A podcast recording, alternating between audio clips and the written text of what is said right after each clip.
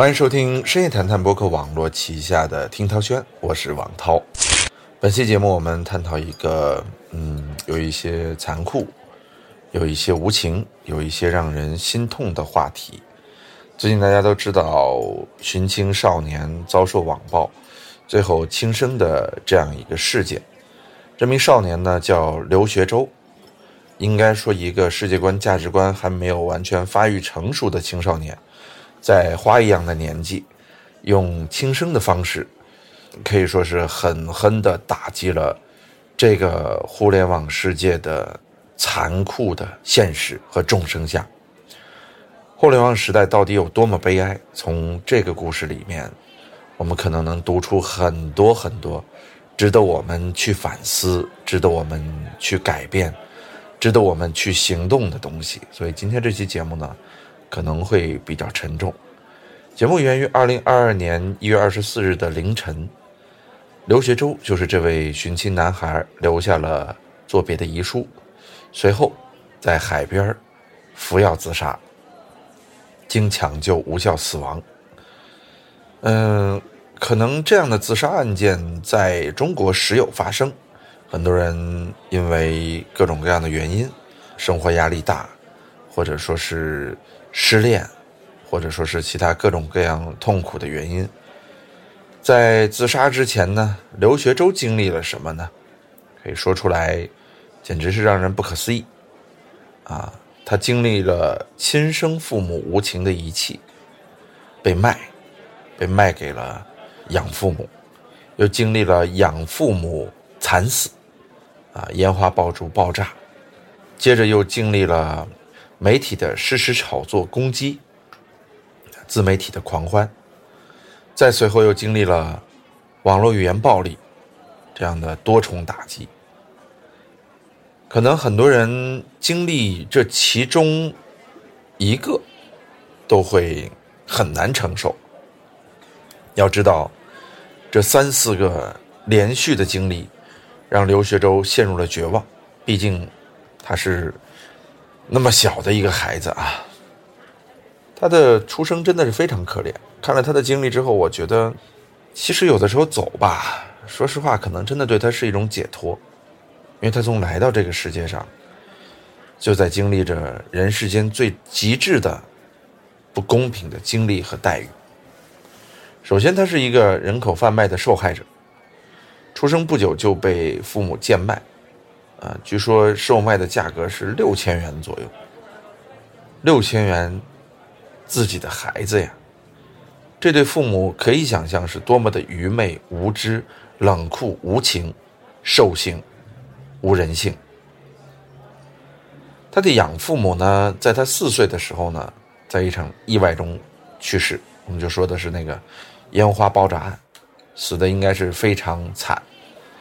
此后呢，就跟随养父母家中的老人一同生活，爷爷奶奶、姥姥姥爷，啊，日子非常的清苦。上大学之后啊，刘学周也一直是勤工俭学。二零二一年的十二月六日，就是前段时间，受到这个孙海洋一家寻亲成功的启发，一直渴望血肉亲情、想弄清楚自己身世的刘学周，在互联网上就发布了这个寻亲信息。想想就在一个多月前呢。随后引发了舆论的强烈关注。十二月十五日，警方通过 DNA 的比对，帮助刘学周找到了亲生父母。所有人都以为啊，这将又是一个感人的重逢。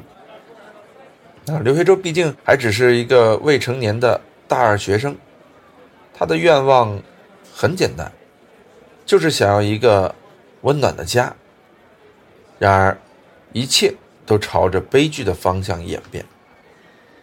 刘学周先是得知亲生父母早已另立家庭，再是得知自己当初是被亲生父母贱卖的。之后，相认不到一个月后的二零零二年一月十六号，刘学周的亲生母亲就因为受不了舆论谴责，直接拉黑了他的微信。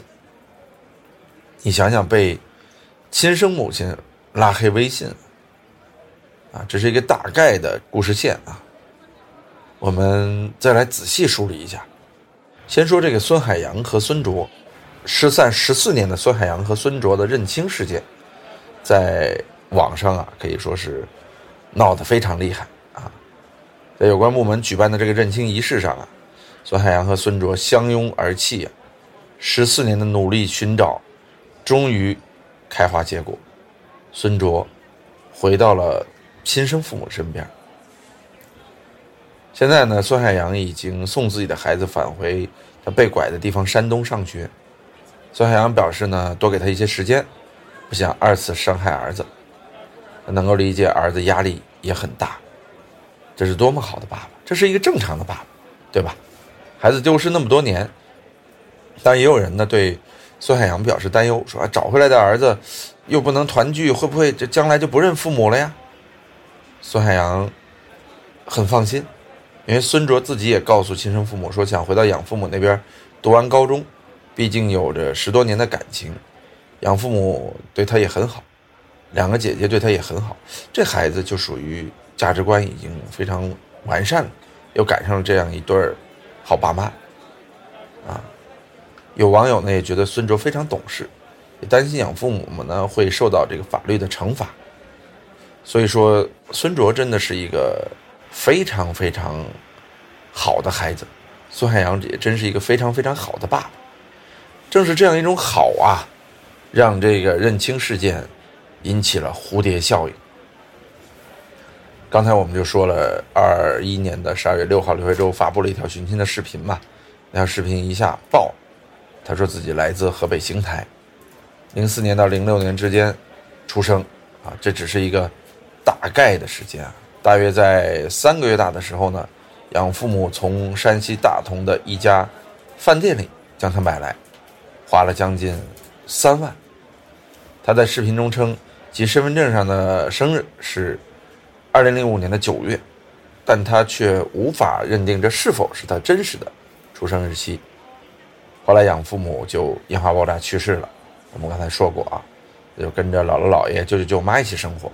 爷爷奶奶呢也会给一些抚养费用。二一年的十二月十日啊，一个来自四川的网友说：“哎呦，刘学洲很像他弟弟。”遗憾的是，DNA 比对失败了。十二月六日到十二月十三日，也就是这条视频刚发的七天，一个星期里，是舆情热度的一波小高峰，社交网络、客户端、新闻平台各种地方就爆了。网友呢，在帮忙传播扩散的同时呢，啊，也对他的来历和被拐的经历进行了分析。很多网友分析呢，说他可能是被父母卖掉，而不是拐卖。有的网友真的很厉害。十二月十四日呢，家里的老人翻到了一个当年的疫苗本啊，爷爷翻到了，上面印有刘学洲的本名丁晶和他亲生父亲的名字。随即呢。刘学洲就通过网上搜索找到了父亲的电话，拨通之后啊，对方以为是骗子，把电话就挂。这爷爷啊，肯定非常后悔自己做了这一步，因为这一步引起了后续一系列的轩然大波。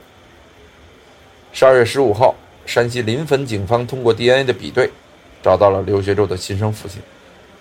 当晚，刘学洲在网上晒出疫苗本，写道：“希望一切。”都有一个好的结果。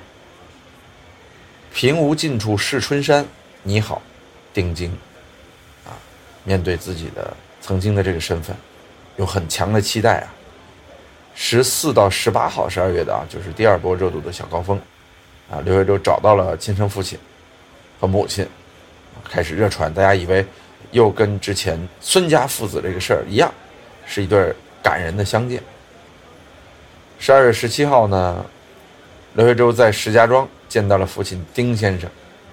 照片里呢，刘学洲跟父亲的眉眼非常像啊，父亲笑得很开心，舆情热度啊，啊也小幅上升。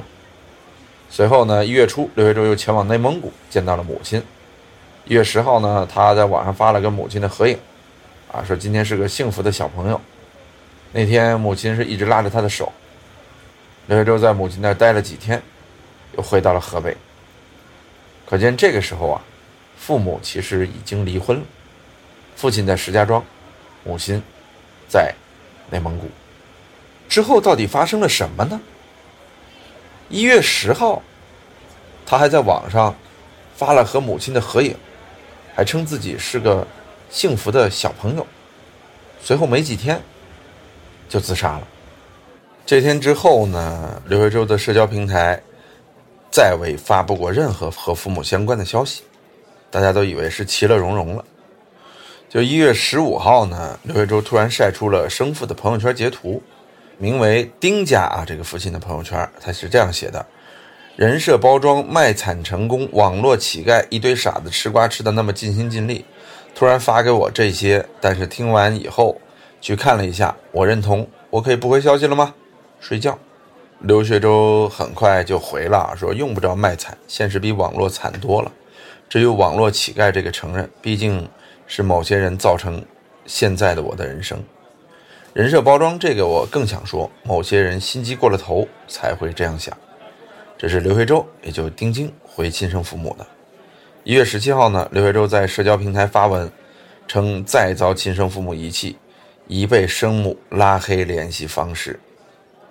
一月十七号晚，刘学洲在直播里称母亲把他拉黑了。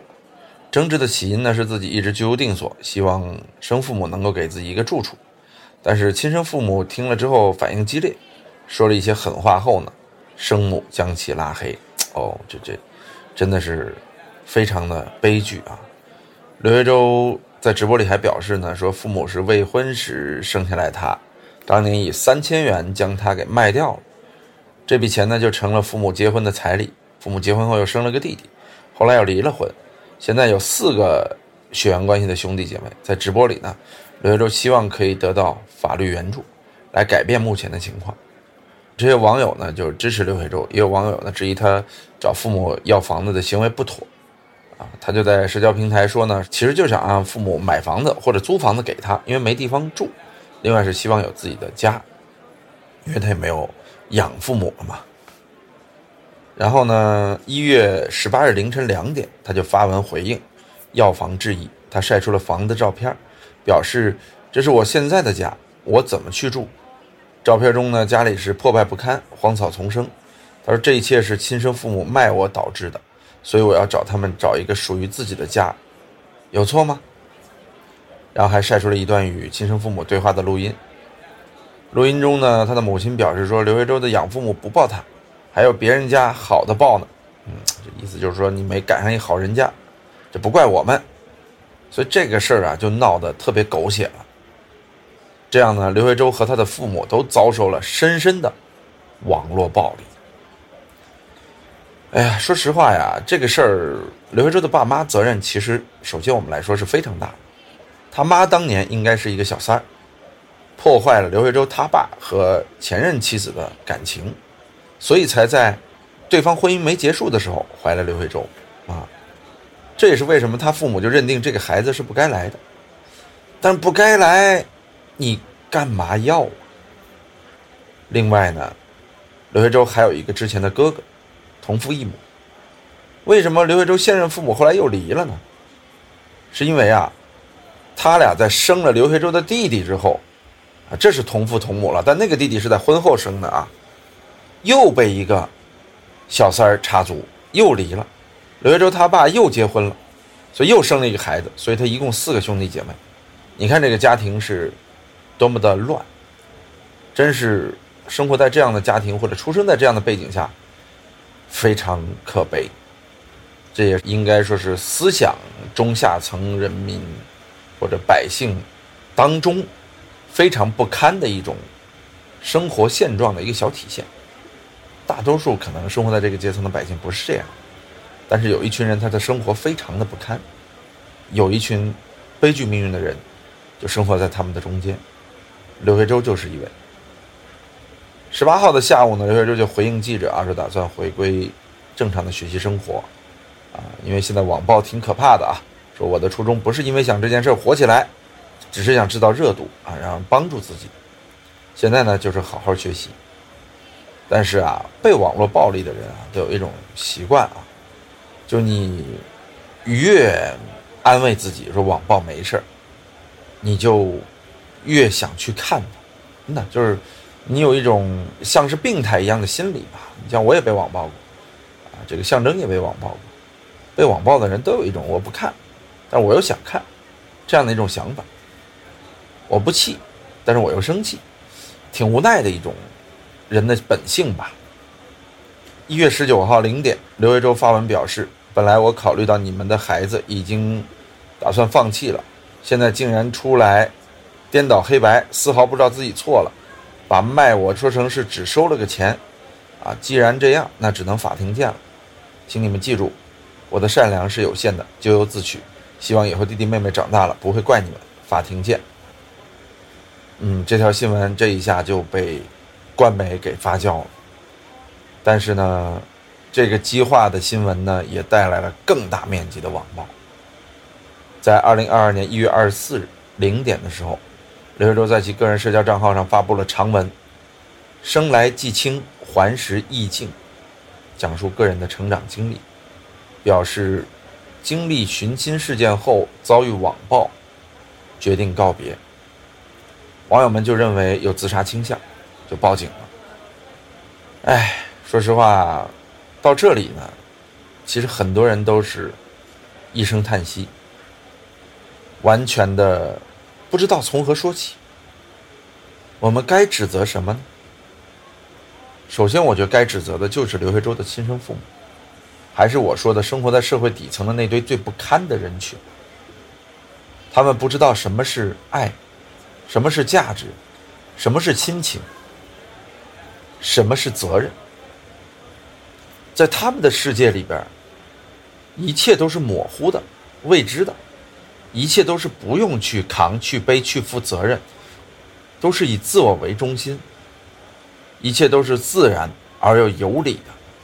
他们从来不去正视自己的懦弱、悲切，不去面对自己的低俗可恶，甚至连一个出生的孩子，他们都不惜用卖掉这样的方式，为自己的婚姻谋彩礼。怎么拿得到手？怎么办得下去？怎么能够在内心深处？去每一天晚上，面对自己的谴责，或者说，他们根本感受不到这种自我谴责。麻木，麻木是形容这群人的最好的方法。包括最后，我都能想见他们在面对刘学洲要房子时候的那种心理。他没有想到任何亲情，他一定是在想：我靠！他妈的来了个祖宗！可是你没有想到，这个祖宗是你们当年的债，是一个你们此生此世都还不清的债呀。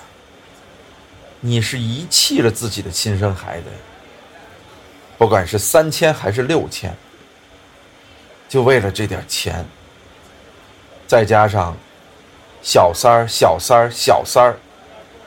不断的因为小三儿而引发的情变和婚姻，这是多么的不负责任的感情！他有正确的爱情观吗？听起来更像是动物，更像是动物在择偶期、交配期的行为。所以这么来想，他父母做出这样的事情，不为奇。其次是媒体，我们举个例子啊，《新京报》。有一则不负责任的短视频，两分三十二秒。视频当中呢，大家可以网上看啊，让人感到不对劲儿的地方有下面几点啊。刘学洲在这个报道里边几乎看不见，啊，几乎没有他的采访引语或者音频出来，只有刘学洲父母的一面之词。第二点，编辑通过这个图文刻意制造反差，刘学洲。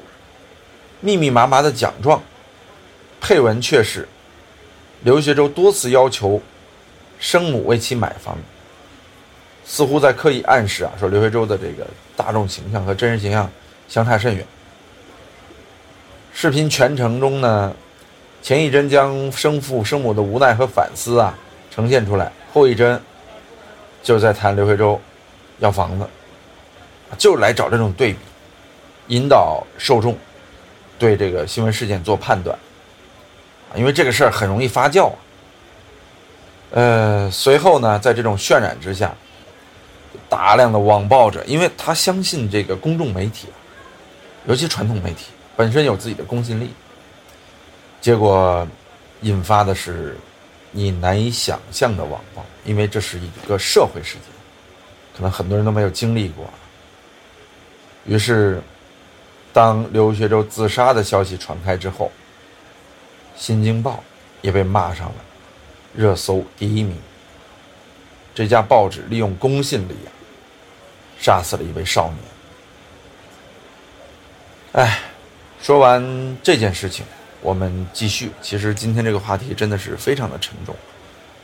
嗯，网暴怎么说呢？其实咱们在之前提过很多次啊，包括我们自己的经历，包括这个前一段有一个网红。就网名是罗小猫猫子，因为感情发生了变化，最后被网友现场网暴直播喝农药的故事。其实所有这些故事呢，可能今天发生了一周之后大家就淡忘，那是因为这些故事跟你们都无关。之前是公众人物网红遭网暴，现在连最普通的未成年人也遭受到了如此的不公和网暴。在这种心绪的影响之下呢，我相信网暴这件事情，没有法律的约束，没有制度的管理，它永远不可能停。也许是因为这件事情的发酵吧，国家现在对网络暴力有了一定的执法政策的出台。我们特别希望有刘学洲这件事儿，能够让国家重视起来，能够让我们有更完善的反网络暴力法。我们希望这是一个开始，也是一个很好的发酵过程。我们不希望再有更多的刘学周、罗小猫猫子成为殉道者，成为这个法律诞生的赤裸裸的悲剧的背景案例。很多法律的诞生都是因为悲剧的发生，比如说杀人。有了关于杀人犯的法律，抢劫有了关于抢劫犯的法律，这是最原始的法律。随后的法律会根据悲剧的不断发生、犯罪事件的不断发生而越来越细致。我们还是希望有更及时、更全面的法，能够遏制这种悲剧不断的发生、发酵。今天的话题呢，我说的非常的谨慎。也经常不知所云吧，思绪也有点乱，带着一些愤怒，带着一些无奈，带着一些冷静，也带着一些摸黑前行的思考方式，大家见谅啊！希望听了之后大家也不要太压抑，而是努力的去改变身边，改变自己，好吧？今天的听涛轩就到这里，再见。